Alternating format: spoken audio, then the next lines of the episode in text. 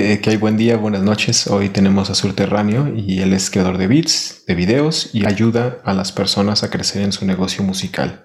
Entonces, me gustaría que te presentes, que nos digas cuál es tu principal influencia, cómo fue que te acercaste a la música, qué es lo que haces tú y qué crees que te hace a ti diferente de otros creadores de beats. Y nuevamente pues te agradezco por, por estar aquí. No, muchas gracias a ti por la invitación. Eso era lo primero que quería decir. Como muchas gracias por esta iniciativa que, que, tienes para los productores, que me ha parecido maravillosa y, y es un honor para mí estar acá.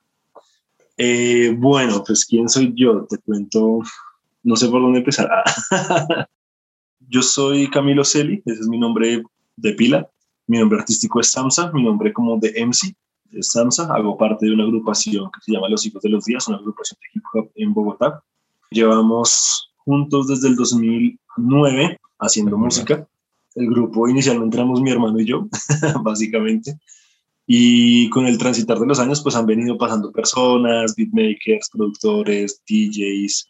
Hemos ido probando, hemos ido probando como diferentes equipos de trabajo, incluso llegamos a tener como una iniciativa con banda y demás. Y finalmente hemos consolidado un equipo de tres con un amigo nuestro que es entrañable, que es DJ Das, y ha sido nuestra, nuestro director de orquesta los últimos tres años. Entonces, digamos que ese ha sido como el, el proceso así a muy grandes rasgos de los hijos de los días. Subterráneo como productor inicia como una iniciativa de, de realización audiovisual, de filmmaking. Y bueno, pues ahí, ahí empezamos a crear un montón de contenido para, para YouTube, sobre todo, con artistas de hip hop de Bogotá. Hemos hecho varios proyectos. El más destacado de esos proyectos se llama Historias de Andén. Eh, Historias de Andén han sido dos álbumes cuya característica es que todas las canciones tienen video y cada canción la interpreta o un artista o un grupo diferente. Entonces, digamos que son como antologías de hip hop bogotano. Eh, audiovisuales, ¿no? Esos inicialmente no los producía yo musicalmente, los producía audiovisualmente, pero trabajaba con un colega productor que es House Music. Luego entró al máster de mezcla con Soma en 2020, en, plena, en pleno confinamiento, plena cuarentena. Y ahí doy el paso definitivo como a, cumplir un sueño que siempre ha tenido, que era ser productor musical. Y ahí voy. por ahora. Yo he escuchado tu trabajo y en verdad me, maravilla, me encanta y, tiene ese toque que, Recuerdo una canción, seguramente la he escuchado de, de Chojin. Perdón que te interrumpa, pero... Tranquilo, tranquilo, dale. No sé si es del Chojin o de SFDK, pero dice, empieza el intro de... Ya no siento esa sensación, dice, ya no. Dice, recuerdas aquellos momentos. Entonces empiezan a hablar de cómo la música era antes y, y en verdad con tu música sí siento eso como ese... No sé si se puede decir purismo, pero esa cosa que me recuerda a como el, cambio de, generaciones entre lo que era antes a lo que es ahora, así lo siento con, con lo poco que he escuchado, porque en verdad tienes mucho material. Muchas gracias, Parce. Pues digamos que musicalmente, el, último álbum, el de la popular escuela, el último álbum de Los Hijos de los Días, sí traté como de tomar las riendas musicalmente, ¿no? no todo lo produzco yo, pero sí queríamos, sí queríamos que fuera una, como una visión distinta de lo que se está haciendo. De ahí un poco el nombre del, alumno. Eh, estamos como en una transición entre la vieja y la nueva escuela y nosotros decimos como, bueno, no, ni vieja ni nueva, somos nuestra propia escuela, la popular escuela. Entonces, eh, es un álbum que trae como un montón de fusiones, un montón de cosas pero sí es verdad que durante los primeros tres álbumes y durante los primeros 12 años de la agrupación, sí que nos definimos como una agrupación muy, muy, muy rapera, muy, muy purista en, en esto del rap, del boom bap, de retomar los clásicos, de también de, de, de, hacer una música con contenido, ¿no? Para nosotros es sumamente importante el, el contenido de nuestra, de nuestra música y, y, creo que ha sido como nuestro sello, ¿no? Nos, cuando cuando hay un evento donde hay, por ejemplo, el, último en el que estuvimos, víctimas de, de, la violencia policial en Colombia, pues al grupo que buscan es a nosotros. Y es, es lindo porque también sentimos que estamos cumpliendo una especie de función social a través del arte, ¿no? como la creación de memoria histórica, la creación de memoria colectiva. Y, y en un, en un, momento de la música en el que todo el mundo está hablando de drogas y de sexo y de hacer plata y demás, pues creo que es una, ser una voz disidente también tiene su, su mérito, ¿no? Como su gracia, como decir, bueno, vamos a, vamos a decir esto que todo el resto, por estar pensando en ellos mismos, no está diciendo. Entonces, ha sido una labor bien bonita y bien comprometida. Bien, bien. A mí me, me, digo, se me eriza la piel porque yo también soy de esta postura yo siempre he dicho que yo tengo sangre anarquista, pero Muy bien. como las cosas funcionan, sé que te tienes que adaptar a ciertas cosas. Y al final me gustaría que nos platicaras cómo ha sido este proceso, porque no es fácil, como se dice, caminar entre lobos o caminar entre leones o caminar entre personas que te quieren ver caer o, o perder y que muchas veces la norma es Siempre pienso que cuando, en un mundo donde las personas escuchan siempre el mismo tipo de música, están, no, no quiero decir encasilladas, sino están eh, con esa condición musical o con esa condición de ideas. Y cuando tú piensas diferente, te, consideran que tú, tú, eres el loco, tú eres el que está mal, el, el, que vive en el error. Pero tú tienes una visión un poco más ancha o has visto otras partes. Entonces, ¿cómo ha sido para ti la experiencia en ese sentido? No sé, respecto desde el bullying hasta que en verdad que las situaciones no, no, siempre son las favorables y que llegan a haber situaciones muy, muy difíciles por lo que uno llega a, a protestar y a proponer. Pues hermano, en Colombia, en Colombia hay un montón de cosas muy bonitas, pero hay otras no tan bonitas. Una de las que no es tan bonitas es que nos hemos inventado un montón de tipos de violencia o las hemos, las hemos importado y las hemos sofisticado de una manera muy triste para nuestra historia. Entonces, lo primero es, claro, hay culturalmente, también, por ejemplo, el narcotráfico ha influido mucho en la cultura colombiana. Aunque parezca contradictorio, mucha gente tiene como ídolo a Pablo Escobar, por ejemplo, o, a, o al expresidente Uribe, por ejemplo, que son personas que han, que han hecho su, su fortuna, han hecho su nombre, han hecho su carrera política con base en un montón de, dinámicas que han fracturado la esencia de nuestro país. Entonces, lo primero, así como lo más suave, es que, claro, nosotros éramos el grupo Mamerto. Acá se dice Mamerto a lo que en México se le dice Chairo, ¿no? Como aquellas ah, personas como que hablan de, lo, de, la política, de, pues como que están interesadas, incluso que han militado en, movimientos sociales y demás. Entonces, eh, a nosotros muchas veces, muchas, muchas veces nos han dicho como, uy, es que ustedes hacen una buena música, mm, pero como un poquito mamerta, ¿no? Ah, entonces también uno de, uno de los objetivos que hemos intentado hacer es como suavizar el mensaje. Hemos hecho mezclas con salsa, hemos hecho mezclas con rock, hemos hecho incluso trap, como diciendo lo que queremos decir y haciendo lo que queremos hacer, pero también suavizando un poco, que no sea como una canción de siete minutos sin coro diciendo todas las cosas, sino que también la manera de decir las cosas sea una, una manera agradable para la gente. Lo otro es que ya, ya incluso han llegado momentos en que ha habido amenazas y demás, ¿no? Como por nuestro, por nuestro activismo político. Nosotros empezamos a hacer música en 2011, en 2009, y en 2011 eh, hubo como un gran estallido del movimiento estudiantil en Colombia. Y pues obviamente nosotros en la universidad con 20 años estábamos así como desbocados, como sí, vamos a hacer la revolución y demás. Y bueno, por supuesto no se hizo. pero, pero, claramente, pero claramente hubo como una, una posición de, de, nuestra parte ahí. E incluso por ello llegaron amenazas llegaron panfletos de grupos paramilitares, bueno, como cosas bien difíciles, ¿no? Ahí bajó considerablemente nuestra actividad musical.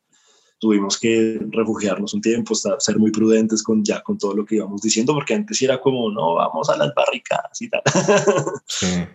claro, ahora toca, ahora toca, también, también hemos crecido, también hemos leído mucho más, entonces también empezamos a, a sofisticar el mensaje, ¿no? No, no es una cosa de vamos a, yo que sea, tomar las armas, sino, bueno, ¿cómo, es el cambio? ¿no? Yo creo que una de las apuestas fundamentales del grupo es la disputa por el sentido común, ¿sabes? Como que, que, que alguien contaba una, una, una anécdota que me pareció muy diciente de esa disputa por el sentido común. Dos personas se chocaron en la calle, se tuvieron un encontrón y empezaron a discutir. Y uno de ellos le dice al otro como, ah, usted hasta uribista será, y el otro le dice, más uribista será su madre. ahí vamos, ahí vamos también ganando el sentido común de las personas, ¿no? Que empecemos a ver que estos relatos históricos que nos han dado como ciertos, como verdades, pues no son, no están escritos en piedra, que nosotros también podemos cambiar la historia como un como el discurso que es. Y digamos que nuestra música ha sido siempre como eso, ¿no? Como, bueno, vamos a pelearnos la memoria, vamos a pelearnos el, el sentido común. De hecho, de ahí viene el nombre de los hijos de los días, que es de un, es homónimo de un libro de Eduardo Galeano. Y en el prólogo del libro, Galeano dice que le interesaba mucho la cosmogonía de una, de una comunidad maya, creo, creo que es maya. ya no lo tengo tan fresco, pero creo que es maya. Y esta comunidad dice como no somos hijos de la tierra, no, no somos hijos de la Pachamama, sino que somos hijos del tiempo, de la historia. Y esa, esa, esa noción del nombre nos pareció muy linda porque efectivamente la historia es, la historia es un discurso y podemos cambiarla. La historia es un discurso y podemos también contar otras versiones de la historia que nos han contado. Y ese ha, sido, ese ha sido nuestro cuento, esa ha sido nuestra, nuestra manera de, de decir, de, pues, de dar una voz, de dar una voz de esperanza en medio de tanto caos que hay en el país en, las últimos, en los últimos años. Ha, ha sido un proceso bien bonito. De, eh, creo que también otra cosa que nos, ha, que nos ha caracterizado es que no solamente hemos dicho, sino que también hemos hecho. Entonces siempre hemos estado como, como del lado de la movilización social, hemos hecho... Si tú, si tú cogieras nuestra discografía como en orden cronológico, hay, como, hay un, hay una especie de, documental sonoro de lo que ha pasado en el país durante los últimos años. Hay, hay rastros de la, de la, movilización del sector de la salud, hay rastros del, de la movilización del sector agrario.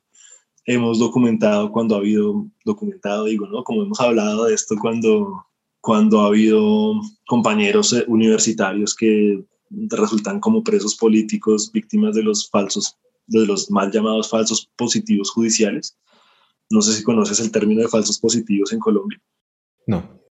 Bueno, es los falsos positivos son un término que se acuñó durante el periodo Uribe, 2002-2010, en el que en el que al ejército nacional les daban les daban una, una especie de bonificaciones, vacaciones, permisos, plata, a cambio de presentar bajas en combate contra la guerrilla como no podían ganarle a la guerrilla, lo que hicieron fue empezar a, hacer pasar muchachos de sectores muy vulnerables, de sectores muy pobres de las, de las ciudades principales, se los llevaban con engaños a la selva, pues, como, para, como con la promesa de, un empleo, por ejemplo. Dicen, no, vamos a recoger café o vamos a recoger caña, no sé qué, y se los llevaban a la selva y los ejecutaban. Más de 6.000 jóvenes murieron de esa manera. El ejército mató más de 6.000 jóvenes para tener un poquito más de vacaciones, un poquito más de permisos.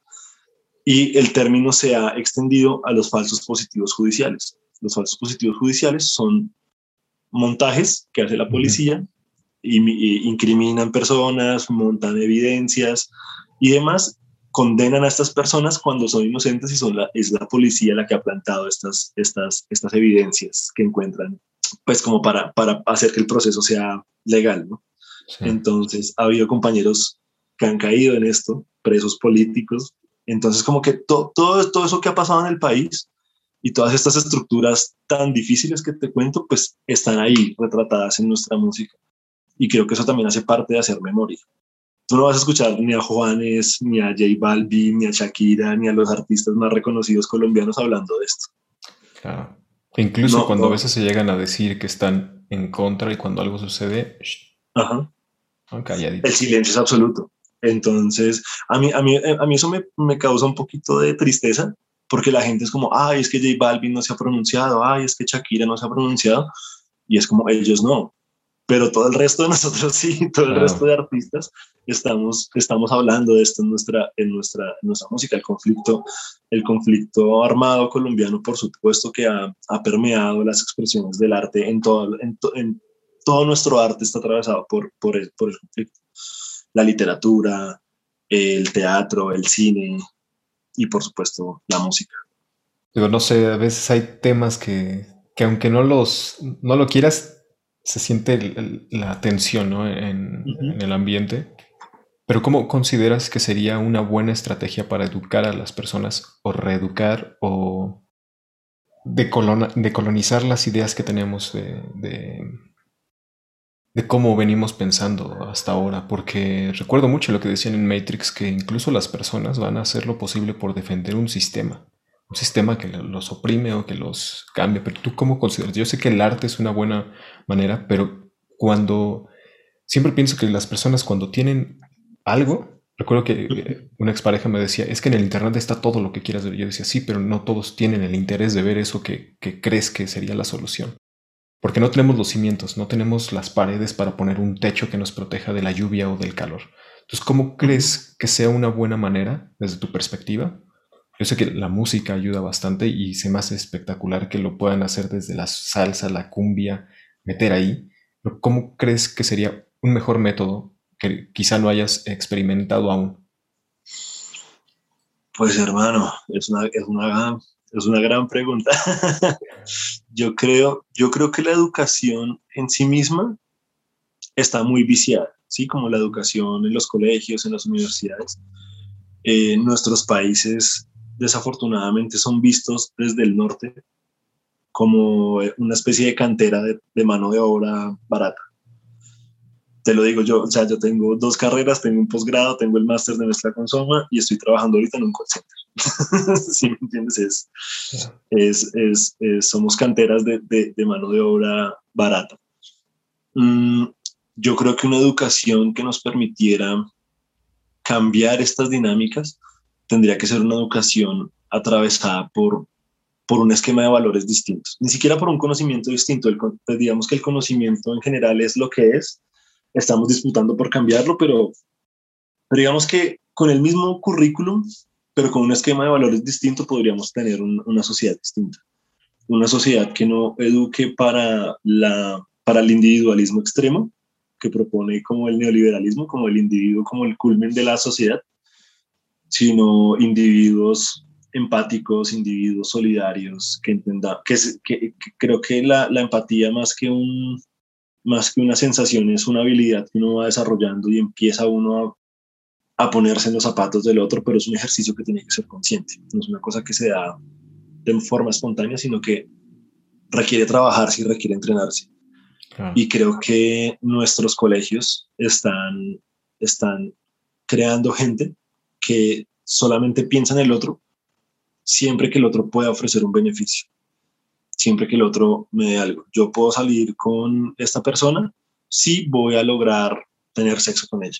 No salgo con ella porque me interesa su vida, no salgo con ella porque me interesan sus valores, no salgo con ella porque me interesa lo que siente, sino casi que por coleccionar cuerpos, ¿no? Como por coleccionar anécdotas y experiencias.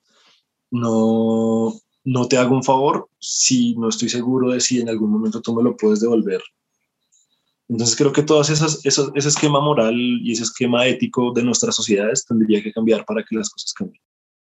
Mm, creo que también hay que empezar a, relacionarnos de otra manera con, con, los otros seres, ¿no? Con, no solamente como entre nosotros como humanidad, sino con, otras, con los otros seres creo que empezar a entender que el modelo alimenticio, por ejemplo, es una cosa que me ha costado y que no he logrado. Yo quisiera ser vegano, ultra vegano, pero no, no lo logro todavía. Pero eso, como entender que, el, que la vaca que tengo al frente es un animal sintiente, por deliciosa que sea, es un animal sintiente. Y si cambia esa relación, también cambia mi esquema de alimentación.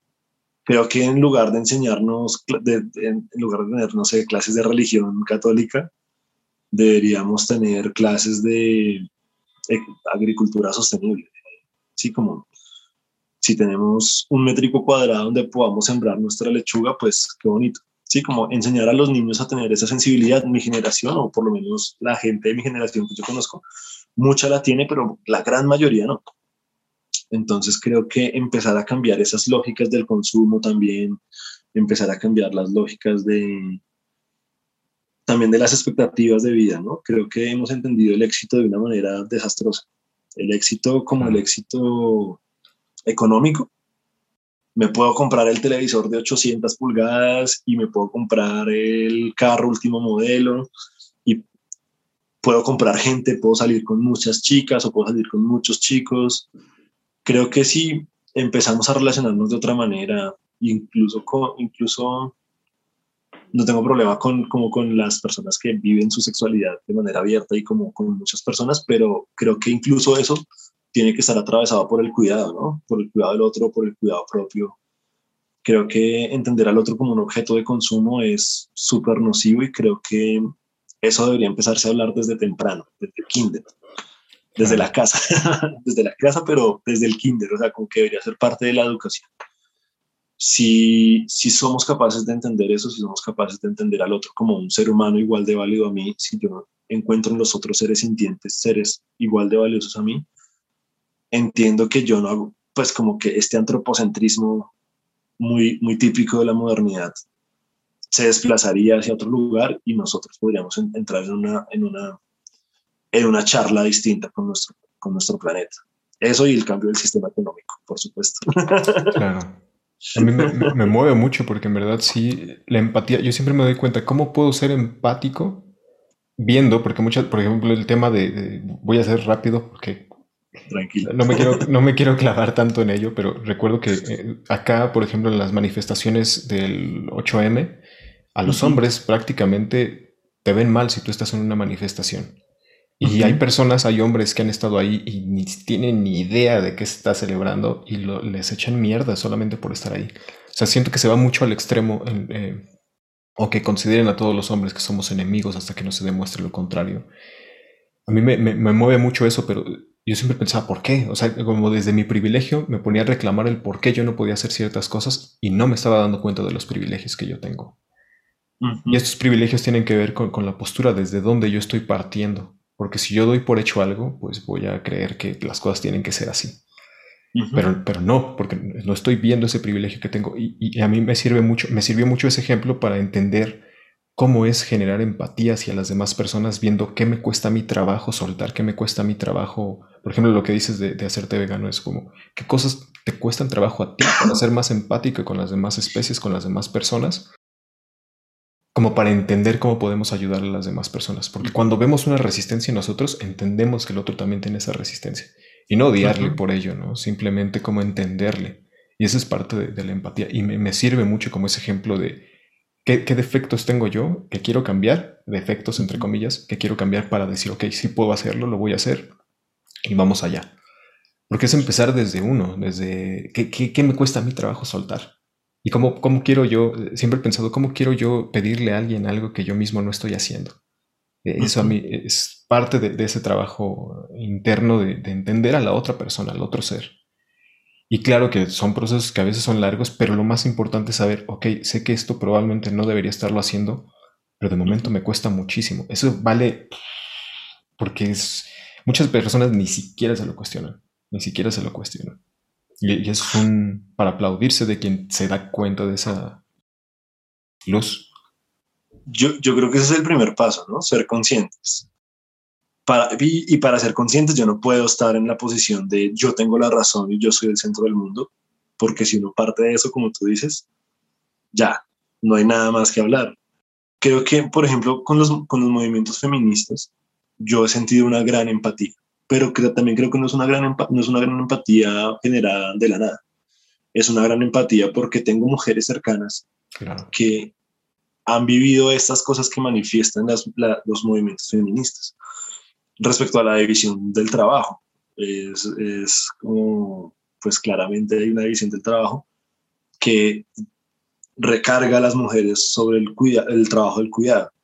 Y es una cosa de la que yo no era consciente cuando empecé a ser consciente, entonces dije como, bueno, ¿cómo hago yo para poder cambiar esa realidad en la escala en la que me es posible cambiar? Y empecé a compartir labores, no digo que esto sea de aplaudir, digo, esto, esto, esto es lo que debería ser normal.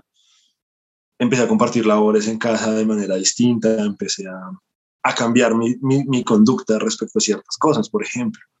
También con el tema de las comunidades indígenas y las comunidades negras el racismo no es una cosa de, ay, sí, hago chistes porque eres negro o hago chistes porque eres blanco. El racismo, como el patriarcado, como el capitalismo, es una estructura social.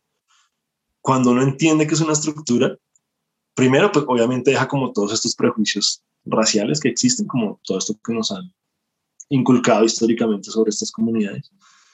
Y lo otro es que uno empieza a entender también que ellos tienen unas apuestas, tienen unas formas de relacionarse a nivel cultural distintas y empieza a dejar también el paternalismo, ay, pobrecitos los indígenas, ay, pobrecitos los negros, sino que empieza uno también a decir, como, bueno, estas comunidades no es que necesiten como, no sé cómo decir, no, no es como que necesiten apoyo, lo que necesitan son oportunidades para poder desarrollarse íntegramente. Entonces empieza uno a entender que cada quien está librando su batalla. Acá donde tú y yo estamos hablando, cada uno de nosotros tiene su propia batalla que está librando. Y así con cada persona. Entonces, creo que hay una cosa que decía el Chojin en su canal, este nuevo de, pero de buen rollo. No sé si lo sigues, pero a mí me parece fantástico. Y una de las cosas que dice es, eh, que decía en una de las, de las conversaciones que tenía, era que a lo mejor ni siquiera se necesitaba respeto por el otro. Claro, fundamental, y ojalá se diera. Pero quizás solo con ser amables ya tendríamos para, para tener un mundo mejor. Entonces, creo que eso ha sido como mi política en este último año, como tratar de, de entender al otro. Y si no soy capaz de entenderlo, al menos tratar de ser amable con esa persona porque sé que porque sé que no la está pasando del todo bien, porque sé que muchas de las cosas que yo no entendía que ahora entiendo y que esa persona no entiende, puede ser fruto de no estar en ciertos círculos académicos que obviamente he tenido el privilegio de compartir, o que es una persona que trabaja 16 horas diarias y a lo bien no le da la, la, como el tiempo para pensarse estas cosas. Bueno, como que hay un montón de factores que juegan ahí, pero que lo que yo te decía, creo que la disputa por el sentido común no está únicamente en la música, esa disputa por el sentido común está en las emisoras de radio que escuchan los taxistas mientras hacen su trabajo. Está en la, en la música popular, digamos, acá la música popular es como una especie de, derivación de la música norteña de ustedes, es entonces como en la música popular que estamos escuchando que estamos viendo en las telenovelas, que estamos viendo en los, en los talk shows de las mañanas, que estamos viendo en los programas de humor. Creo que en todos esos lugares también está la disputa por el sentido común. Y en esa disputa por el sentido común es que podría estar como eso que tú llamas una reeducación, ¿no? Como, como empatizar con el otro, entendiendo que también nosotros podríamos estar ahí, ¿sí? Hubo violencias que, que en mi casa se ejercían de, de, mi papá hacia mi mamá que yo no que yo no concebía posibles. Y al saber que mi mamá no era la única sino que casi prácticamente todas las mujeres de occidente les pasa era como que fuerte. Estas estas estas mujeres organizadas si quieren ir a quemar la ciudad tienen todo el derecho de ir a quemarlas han sido acosadas desde los 10 años han sido abusadas han sido recargadas de trabajo no pago hay brecha salarial hay, o sea es entender todo. Obviamente las comunidades indígenas y negras también, que salgan y quemen todo porque es que tienen el derecho. Han sido esclavizados, han sido usados, violados. O sea, es de verdad que es una, es una cosa tan sumamente fuerte que yo no sería capaz de decir como, ay, no, no, mi estatua. hace, hace, hace unos meses, en la manifestación, en la última movilización social súper fuerte que hubo acá en Colombia, eh, en la ciudad de Pasto, de Pasto, creo que fue en Pasto, tumbaron una, una estatua de uno de los, de, los, de los fundadores españoles de la ciudad, que es Sebastián de Belalcázar. Le tumbaron su estatua y obviamente el, país se polarizó al respecto, ¿no? Entonces había gente como, no, es que la historia, es que el monumento, y yo pensaba como esta comunidad indígena que está haciendo, hay una especie de apartheid con ellos, ¿no? Como ustedes allá en su resguardo indígena y nosotros el resto del país acá salgan y quemen todo, tienen todo el derecho a hacer. Entonces sí, como que por, eh, nuestra última canción, una que está a punto de salir, por ahí ya está en YouTube, pero está a punto de salir en plataformas, dice eso, que, que caigan las estatuas que tengan que caer y que arda todo lo que tenga que arder. Es que, es que, es que de verdad no hay, no hay, no hay otra manera de construir otra cosa, ¿no? Yo creo que tenemos que quemarlo todo antes de reconstruirlo todo. Claro en el, en el buen sentido, ¿no? No es como ir a, no ir a quemar tiendas de barrio o cosas así, sino como quemarlo en el, en el sentido metafórico. Tenemos que, que reiniciar nuestro chip para poder hacer una sociedad distinta. Sí. Y cambiando un poco de tema, eh, ¿cómo, cómo consideras, cómo, es en esta parte de quemar? Eh, hay una canción de acá de un compositor que falleció en el sismo del 1986, que él decía, eh, dice una frase donde dice, quemar el sonido, y me, encanta esa frase. Entonces, ¿cómo, ¿cómo, le haces tú para, para quemar ese sonido? Es decir, partir de cero y crear algo como lo que vienes haciendo. Pues mira que son, son, distintas, son distintas maneras. Yo me he acercado a la producción de distintas formas. Yo no soy compositor, entonces la composición es la que más me cuesta, por supuesto. Eh, me acerco con mucha timidez allá a la composición. Por otro lado está, está el sampleo. Y para mí el sampleo ha sido un descubrimiento bastante interesante. Creo que en Colombia grupos como Alcolíricos no sé si los conoces. Son un grupo de rap de Medellín que lo que ha hecho ha sido empezar a, a mezclar nuestra, nuestra música rap con nuestra música otra. Entonces han mezclado con manifestaciones musicales andinas, de la costa atlántica colombiana, de la costa pacífica colombiana, y han logrado, han logrado un sonido muy, muy particular, muy rap, pero muy cargado de colombianidad en ese sentido, ¿no? Como esta música de la montaña antioqueña, de, la de las montañas del sur de Colombia hacia, hacia Pasto, hacia, cercano a la frontera con Ecuador, que, que han, han, han enriquecido mucho la, la propuesta musical de ellos. Y yo siento que ellos son un ejemplo para mí. Y en ese sentido yo también me he acercado a esa música. Obviamente también con, con, mi, con mi propio toque personal, ¿no? En mi casa siempre se ha escuchado mucha música protesta, la nueva trova cubana, y me ha acercado mucho a eso y he empezado a ampliar ese tipo de cosas y me ha parecido un ejercicio maravilloso, porque es también encontrarse, es encontrarse con estos autores que para nuestra generación son tan desconocidos o relativamente conocidos por sus canciones más famosas, pero que hay un montón de la obra de Mercedes Sosa o de Silvio Rodríguez o de Pablo Milanés es que son cientos y cientos de canciones y las más famosas son 10. Entonces es rescatar también eso y también empezar a, a comunicarse con, con, ellos, con esa generación y con sus ideales, también a través de lo, de lo que sampleamos y de lo que, de lo que hacemos. Ha sido un proceso bien bonito esto del sampleo. Eh, también, por ejemplo, la, la, última canción de, del álbum de la Popular Escuela es un sampleo de, de la famosísima Bella Chao. Entonces fue como, bueno, vamos a, nosotros, pues esta es nuestra línea de pensamiento, ¿no? Entonces vamos a, también a rescatar un poco eso más allá de los trends en TikTok y más allá de la casa de papel. Vamos a rescatar como la esencia de la canción como tal, ¿no? Esta esencia, esta, esta, esta, canción de celebración del triunfo contra el fascismo en, en, Italia. Entonces fue como, bueno, vamos a, vamos a, rescatar esa esencia y vamos a hacer un rap con eso, a ver qué pasa.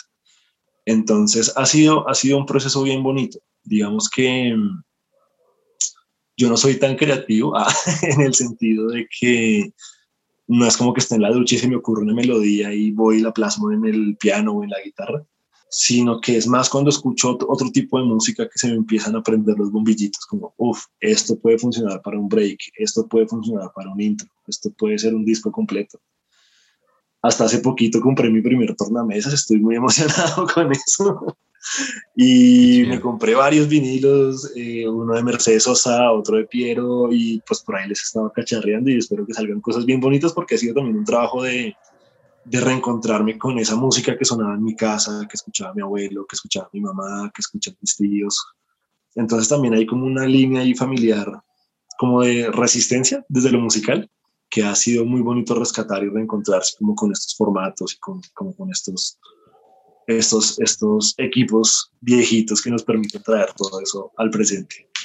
No, para, para mí es parte de la, de la composición esa, esa creatividad, porque en verdad parte de la estructura que nos enseñan es que si tú tienes que estudiar, tú tienes que saber de teoría musical para ser músico, para ser un compositor. Y nos meten tanto esa idea que, que, a la mayoría de las personas que se dedican a descomponer o a la creación de beats, al sampleo, te dicen es que tú no, no, eres músico, lo que estás haciendo es desmadrar la estructura de la canción de alguien más, pero en realidad estás dándole una nueva forma. Y es eso. O sea, ellos también están usando notas que alguien más dijo y le están dando una nueva forma. Entonces, no hay diferencia, solamente que tú, en lugar de tomar una nota, un sonido en específico, estás tomando toda una fracción, que para mí es un poco más complejo todavía, tomar toda una fracción y darle una nueva visualización auditiva. Eh, eh, para mí eso es una composición.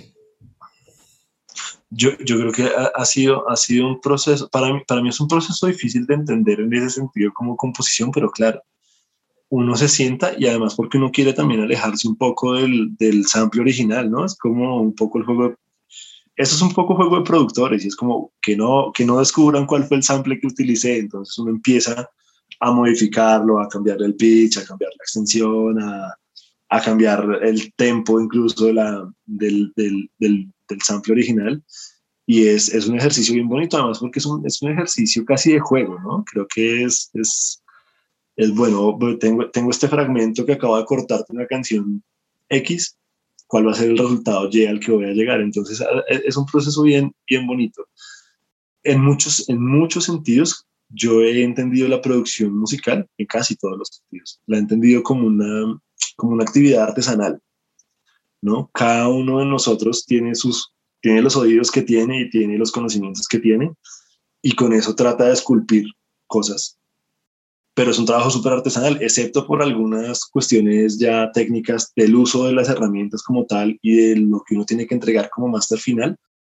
El resto todo es creatividad y el resto todo es, todo es tener una, una arcilla en la mano y darle forma. A cada sonido tú le das forma de una manera distinta. Hay sonidos de los que uno se enamora muy rápidamente, hay otros de los que no tan rápidamente y les va cogiendo gusto. Hay otros que definitivamente dicen como, no, esto nunca lo va a poder ampliar bien y los abandonan una carpeta. Entonces es, es, es, es, como si, si tienes la vasija ya casi terminada y se te rompe y ya no la puedes rearmar. Entonces es una relación, es una relación bien bonita. Para mí la producción musical eh, ha, sido, ha sido entendida como, como, como la artesanía con, con, los oídos, ¿no? No es culpe con esto. Claro. Ha sido, ha sido bien bonito. No, y se te nota, es decir, tanto en, lo que yo he escuchado como, como, en el rostro que ahora estoy viendo de frente, aunque sea por una pantalla, se nota, porque a veces alguien puede hablar muy serio, pero cuando alguien está enamorado, emocionado, se, se les nota, ¿no? Sí. Entonces es, bonito verlo en, las personas. ¿Cómo, cómo, cómo, crees tú que es el... el... es decir, yo, yo, he visto que, por ejemplo, ustedes, lo, no sé si ustedes o solamente tú, pero se dedican a acompañar a las personas creativas a que desarrollen ese ese talento? ¿Cómo, es el proceso? ¿Cómo, ¿Cómo, les ayudan? Bueno, pues eh, subterráneo, subterráneo como, como estudio de producción musical, que es este espacio en el que estoy ahora y que está como en remodelación, por eso las paredes todavía están peladas y bueno, como que estamos apenas reconstruyendo acá. Pero Subterráneo se ha constituido como un espacio para, para acompañar artistas rebeldes, ¿no? Ese es el mismo cuento que te vengo contando. A mí me interesa que los artistas rebeldes profesionalicen su carrera y puedan vivir de su mensaje.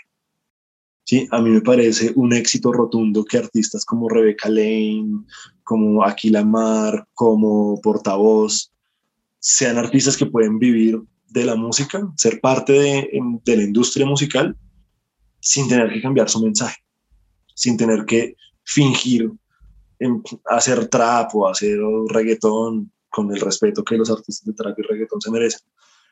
Pero me parece, me parece que el mensaje que ellos están dando es un mensaje mucho más, mucho más en la onda de lo que a mí me gusta escuchar. Y me parece que entender a los artistas como trabajadores de la cultura, como también es un poco ese, ese, ese cambio, ¿no? Como el, el, artista este, es generalmente hombre iluminado por los dioses, como muy del romanticismo, a mí es una visión que me parece absolutamente anacrónica y yo entiendo a los artistas como trabajadores de la cultura. Como trabajadores de la cultura merecemos seguridad social, un salario, eh, prestaciones de ley. Y, y entender eso es entender también que la dignidad del artista no pasa solamente por su mensaje, sino también pasa por las condiciones en las que presenta su arte yo durante los, mi grupo, Los Hijos de los Días, durante los primeros nueve años, es decir, entre 2009 y 2018, un camino largo, nos dedicamos a hacer conciertos gratis. y nos llamaban tres o cuatro veces a la semana, parce, hay un evento, ven, canta, tal.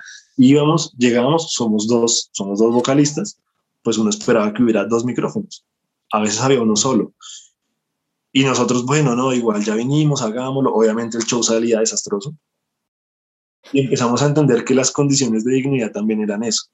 Era, bueno, vamos a ir con todo el cariño del mundo, no te vamos a cobrar, pero garantízanos unos mínimos, garantízanos un sonido, una botellita de agua de pronto, eh, si es posible, danos algo de plata para los transportes. Y así empezamos también a, a cualificar nuestro trabajo, ¿sabes?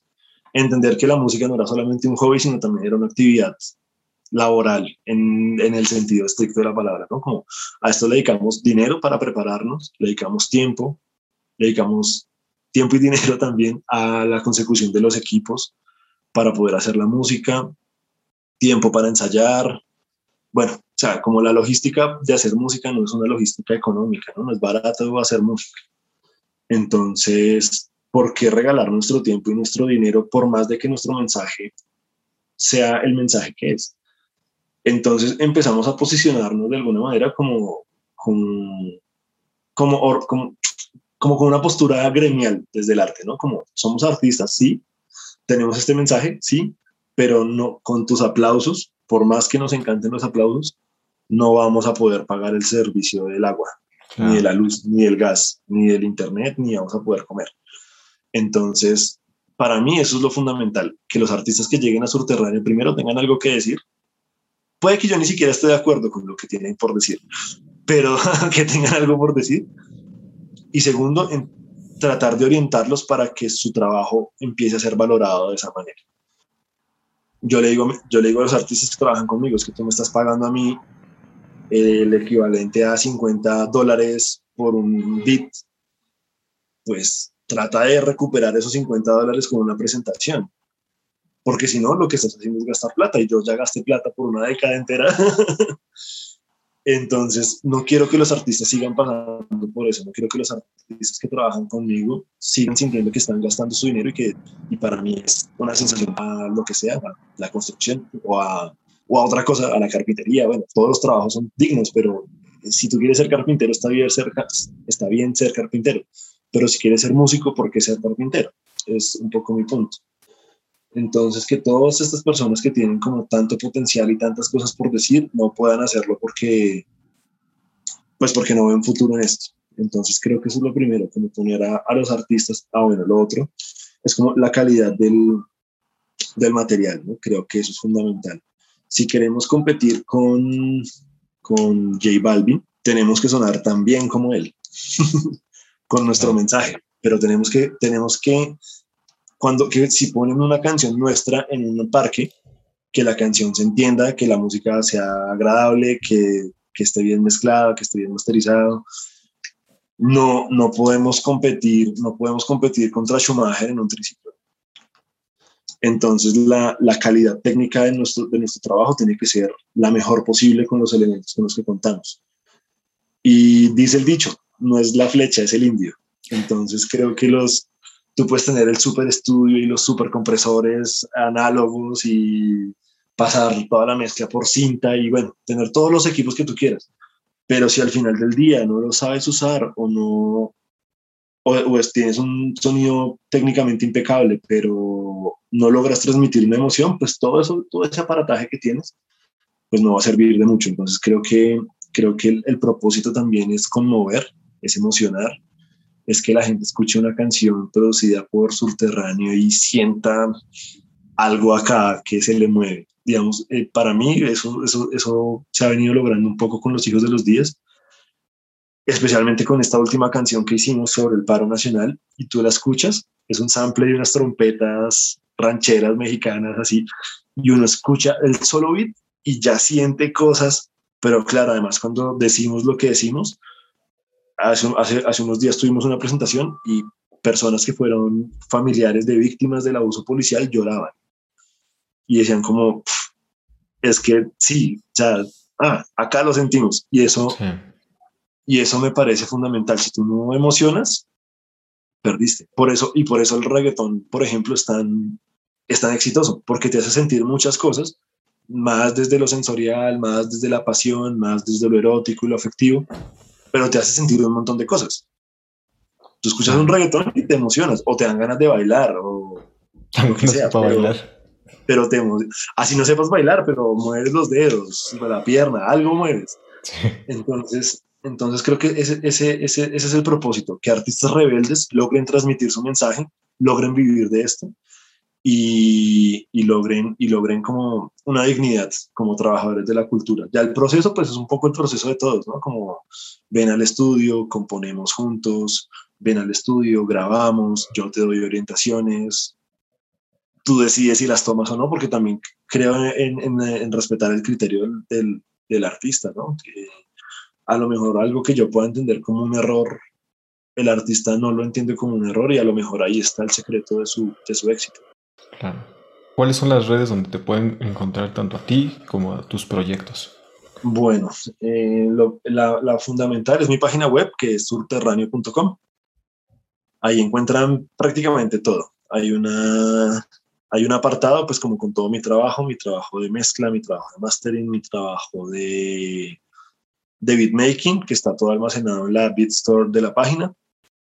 Está también todo mi trabajo como realizador audiovisual, que ha sido, pues han sido más de, en los últimos cinco años, de 40 videoclips para artistas de rap bogotano. Han sido unos dos o tres cortometrajes que tengo por ahí colgados también, un par de documentales, un par de ficciones. Ahí está todo. En Facebook y en YouTube, Surterráneo. Y en Instagram, Surterráneo Music. Vale, me gustaría hacerte dos, me gustaría hacerte dos preguntas más. Claro que sí. Una de ellas es, me la hizo eh, Francis, que fue la persona que entrevisté anteriormente. Si no mal recuerdo bien la pregunta ahora es, en esos momentos de oscuridad o en los que quieres soltar la toalla, ¿qué es lo que te anima a seguir cuando te haya pasado eso? Esa fue la pregunta que nos hizo. que, te hizo. ¿Qué respondiste tú? Eh, estábamos platicando de ese tema y yo le dije que a mí escuchar a las bandas o a los grupos o a los artistas que me gustan, eso me, me anima, me prende, pero en verdad a los que sí siento que, que me prenden, porque me gusta mucha música, pero los que hay ciertos grupos que probablemente no son tan conocidos, pero escuchar una sola melodía de ellos me, me digo, sí, vamos allá. E-, eso me, me, ayuda bastante, como a, no, a seguir. Incluso con la vida misma, o sea, no solo musicalmente, sino con la vida misma, me, me ayuda como a, no rendirme. Entonces, esa es la misma pregunta para ti. ok. Em, mira, yo tengo justo acá. Ese es como mi cuadrito, mi pared del amor. Ahí tengo como un montón de cosas lindas y parte de lo que, de lo que tengo ahí es esta foto mía de niño. Antes tenía un pedacito acá colgado como el, el de Homero y, y, Maggie, como Do It For Him. un poco eso, como lo primero es como, no solamente por ese niño que fui y que amaba la música y que amaba las noches de tertulia con la guitarra en mano que su papá y su tío hacían y demás, y que encontraba en la música como un espacio de mucha, de mucha alegría, sino también por ese adolescente, ese adolescente que soñaba con, con hacer música y que en su momento no pudo. Cuando yo estaba a punto de graduarme del colegio, mi mamá falleció. Y ahí me tocó tomar una serie de decisiones en mi vida que me alejaron de la música por un tiempo, pero es el sueño de ser productor musical yo lo tenía desde que estaba en el colegio. Yo quería ser productor musical, me soñaba con ser productor musical. Fue un sueño que apagué durante muchos años y que renació el año pasado con el máster de nuestra consola. Entonces reencontrarme con esa emoción que yo sentía al abrir en ese momento era como, no sé, la Audition 1.5, una cosa así. Y yo la abría y no entendía nada de lo que estaba pasando ahí, pero ver las formas de onda y ver los coloritos y ver todas esas cosas que ocurren ahí me parecía fantástico. Y ahora que lo entiendo, siento que ese adolescente que fui me, me sonríe, me sonríe desde, desde allá y, creo que estaré orgulloso de, de, ese paso que me demoré tanto tiempo en dar, pero que finalmente di y que me ha llenado de tanta satisfacción. Y lo otro, que es como la, como la, la motivación más grande, aparte de esa que tú dices que ahorita ya voy para allá, pero es, es el apoyo que yo he recibido tanto de mi familia como de mi compañera. Ha, ha sido una, una red de apoyo y de afecto que yo digo como si yo me rindo. Y créeme que hubo muchos, muchas oportunidades en los últimos años en las que dije como me rindo. Pero si yo me rindo también les estoy fallando a ellos. Y creo que, creo que es algo que no, que no quisiera permitir, fallarle a las personas que han estado ahí siempre. Y, y ya, pues respecto a lo que tú dices, como escuchar a, estos, es como, claro, es que yo digo, bueno, si lo logro tal, ¿por qué yo no? si yo escucho, o escucho, a, nosotros nos han dicho muchas veces que los hijos de los días se parecen un poco a los chicos del maíz colombianos. Es buena, pero... Y es como, yo escucho a los chicos del maíz y nos veo un poco ahí a nosotros también. Digo, como ellos con su mensaje revoltoso, rojo, rojísimo, ellos lo lograron de pronto si nosotros seguimos insistiendo, también lo logramos. Entonces como que es, es pura terquedad, es, pura, es, pura, es pura cosa de decir, bueno, tomé esta decisión, la tomé a mis 28 años, eh, casi 29, la, y la tomé porque esto, era lo que quería. Ahora, ¿qué es lo que estoy dispuesto a hacer para, para lograrlo?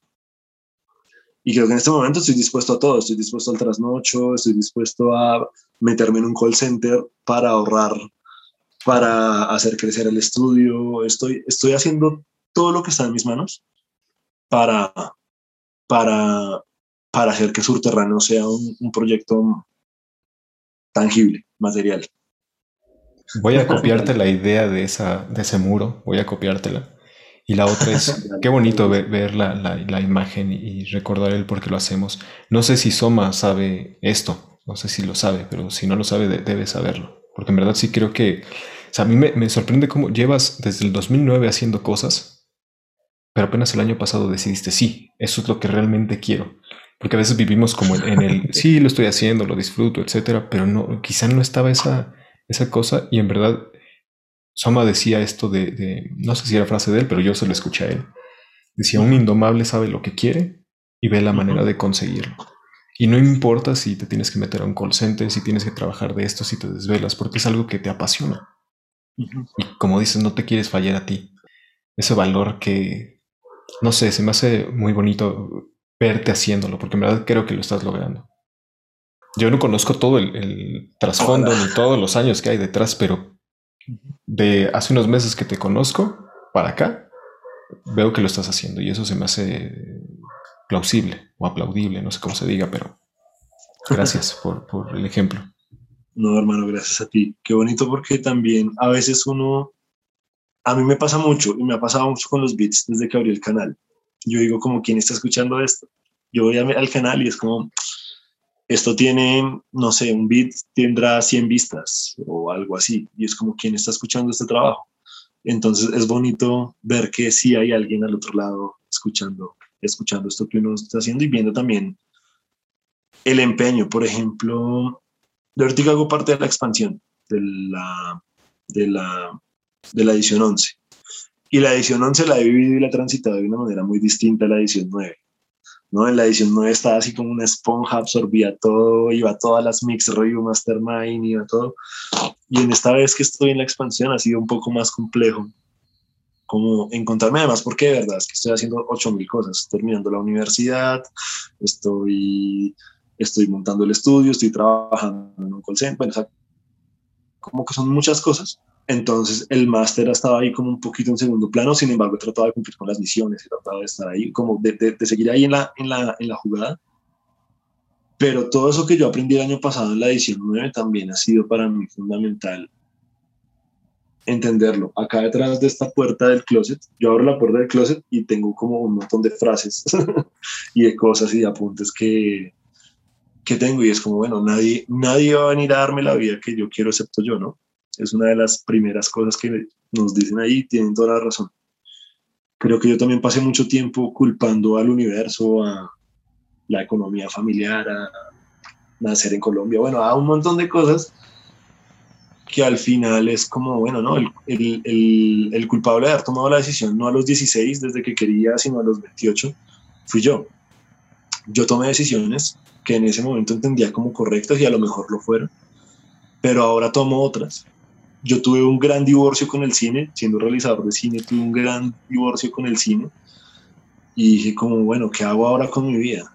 Y apareció la producción musical como una opción real, como una opción, y de hecho yo fui, si no el primero, uno de los primeritos de hacer sus primeros ingresos en la, en la novena edición del Master de Mezcla. Eh, yo no sabía comprimir, yo estábamos viendo el módulo de, compresión y me llegó mi primer trabajo en un podcast para el Banco de la República. Y con eso pagué el máster. Entonces fue como, es posible, es posible.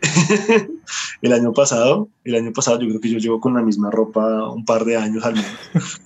Y fue porque en los cumpleaños y en las navidades que ha habido en este tiempo, yo le dije a mi familia, a mi compañera y a mis amigos como, no me den nada, si no son cosas para el estudio. Entonces con eso compré el tratamiento acústico, con eso compré el controlador de MIDI, con eso compré la interfaz de DJ, con eso, bueno, con eso he ido armando lo que, lo que estoy armando. Entonces ha sido una serie de esfuerzos y de sacrificios, y creo que acá la palabra sacrificios cabe como con, como con toda, pero están valiendo la pena porque siento que me están llevando al lugar en el que quiero estar y en el lugar en el que yo me quiero desarrollar como productor musical. Entonces, se puede, se puede. Eh, requiere mucho, requiere perrenque, requiere, requiere mucha, mucha determinación, pero se puede. Venga, hermano, a mí me, me, llena de ánimo escucharte, porque yo no he tenido una sola venta. He tenido colaboraciones, pero no he tenido ninguna sola venta.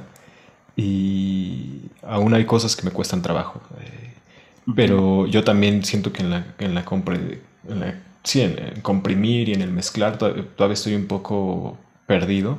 Pero como ya tenía cierta idea yo, siento que no es tan, no me es tan difícil ciertas cosas, solamente como balancear volúmenes y eso, pero ahí voy. Yo tuve la oportunidad, digo, también fue como invertir, endeudarme y hacer todo lo posible para poder ir y fui al retiro VIP con Soma. Oh. Eh, este año fui y en verdad me, me, sentí agradecido, me sentí protegido por, por, por, lo que llamamos el escuadrón indomable. Ajá. Y y me acerqué a pedirles ayuda para entrar al máster de mastering, pero al final no, se pudo. Pero me acerqué porque nos decían, todo, todo lo que deseas está ahí esperándote. Solo basta que tú toques las puertas y que les muestres a la persona que está resguardando esas puertas qué es lo que, lo que ofreces, lo que tienes para las personas. Y dije, ok, no voy a esperar más. a mí tampoco me gustaba pedir favores, no me gustaba pedir cosas, me gustaba hacerlo todo yo solo y me di cuenta que solo pues no, no me alcanzaba ni para comprarme un micrófono. Entonces tuve que pedir dinero prestado, ahora estoy de aquí a un año para pagar para, porque fui. Y... Te entiendo perfecto. Pero dije, bueno, es algo que quería, aparte que no, no estaba tan bien emocionalmente y me sirvió bastante el máster, encontrar a Soma y me ayudó muchísimo y, y eso se lo hice saber en persona y se lo he vuelto a escribir porque me, me ha ayudado y conocer personas como tú, como los demás compañeros con los que eh, se han vuelto amigos, para mí eso no tiene precio. O sea, en verdad es algo que, no lo sé, no tiene precio. No, no es algo que, que, ves en, en, este sistema de enseñanza que, él tiene y eso hácelo saber si no lo sabe. O sea, en verdad, hazle llegar eso. Igual después te contrata y te lleva para allá. Uno no sabe, ¿no? Él lo sabe, él lo sabe, él lo sabe. De hecho, no sé si conoces de un festival que se llama acá Hip Hop al Parque. No. Bueno, es como el festival de hip hop más grande de Latinoamérica. Se hace acá en Colombia y se hace todos los años. Y este año, después de mucho insistir con mi grupo, por fin, por fin nos vamos a presentar en Hip Hop al Parque. Qué chido. A uno de los primeros que le conté fue a Soma como, ¡Soma! Estamos en Hip Hop al Parque. Y él sabe, él sabe todo lo que me ha ayudado. Él a mí uno de los testimonios que me, que me convenció de entrar a, al máster eh, fue el testimonio de un, de un productor madrileño que, que, hablaba de la depresión, que decía como a mí esto me salvó la vida y yo estaba en un momento en el que yo necesitaba que me salvaran la vida, ¿no? Venía, igual tenía como toda esta red de apoyo y una familia que me ama y una compañera que me ama, pero yo vivo acá, yo vivo en un séptimo piso, esta ventana al vacío. y yo decía como es que yo no, no, le veo sentido a esto y yo veía con, con, con muchas ganas la ventana, así como no quería seguir. Y entrar al máster de mezcla con Samami me permitió también ver que, que estaba viendo la parte equivocada de la ventana. Yo estaba viendo el abismo, pero no estaba viendo el paisaje que hay al fondo.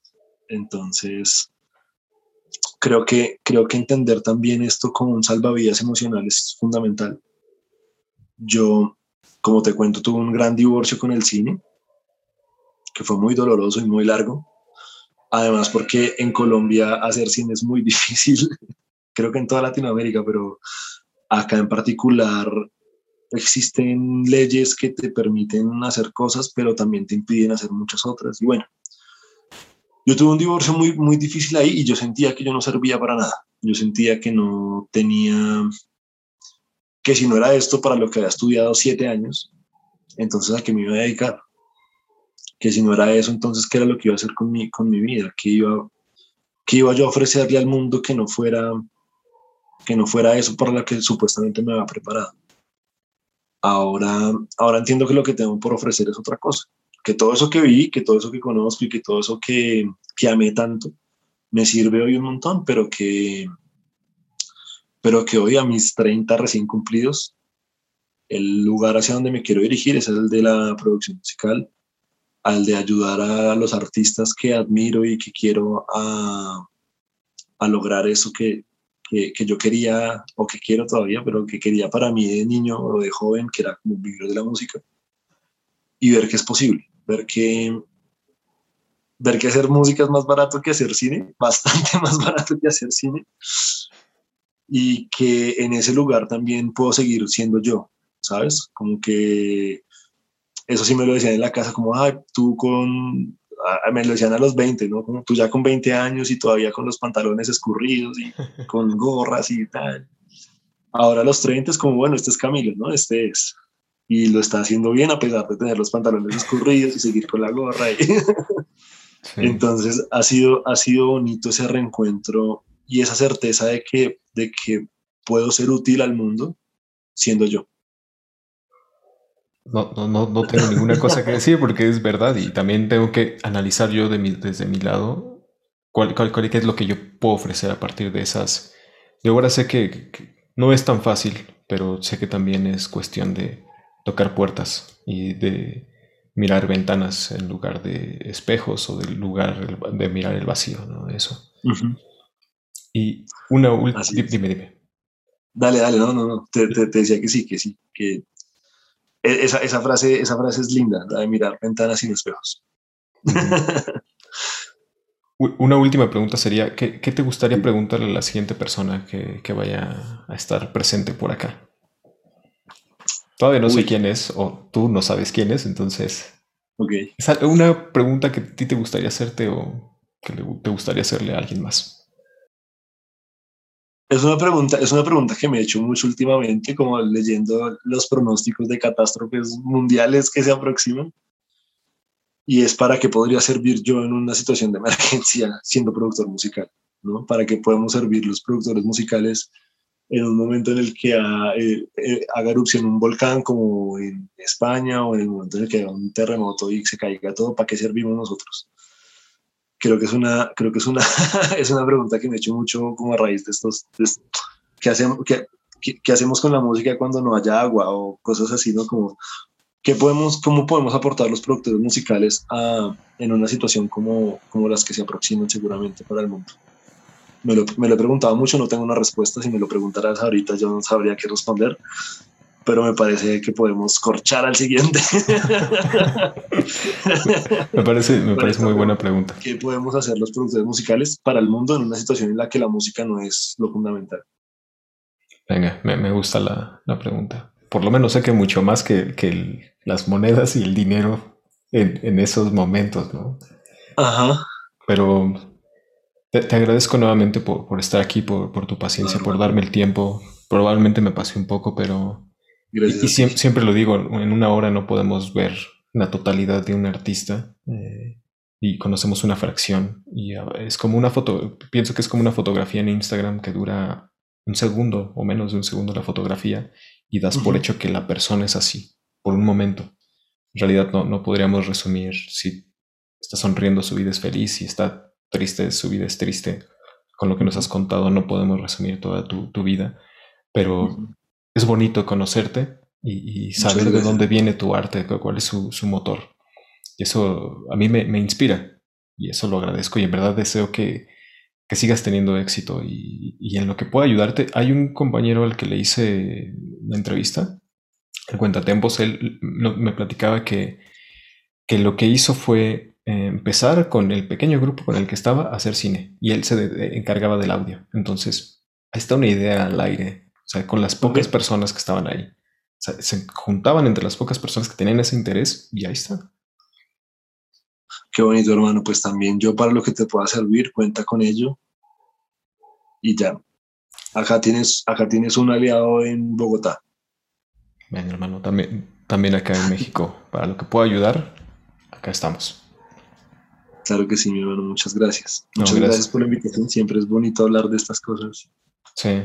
Y, y qué bonito. Así como, como tú me dices que, pues como que te inspira esto que, que te digo, pues a mí también me ha inspirado tu labor. De hecho, yo venía muy activo con entrevistas como estas y me encantaría retomarlas porque siento que hay mucho valor en ellas. Así que también gracias, gracias por ello. Y seguramente si las retomo estarás como uno de mis invitados. Venga, gracias. Gracias, gracias. Te deseo que tengas una excelente tarde, que aguantar el trabajo ahí por nuestros deseos y en lo que te pueda ayudar y a las demás personas que vayan a ver esto en, repetición eh, tengan igual un excelente día. Gracias, hermano. Un abrazo para los oyentes y escuchas y espectadores. Ah. Venga. un abrazo, un abrazo, Parce. Gracias.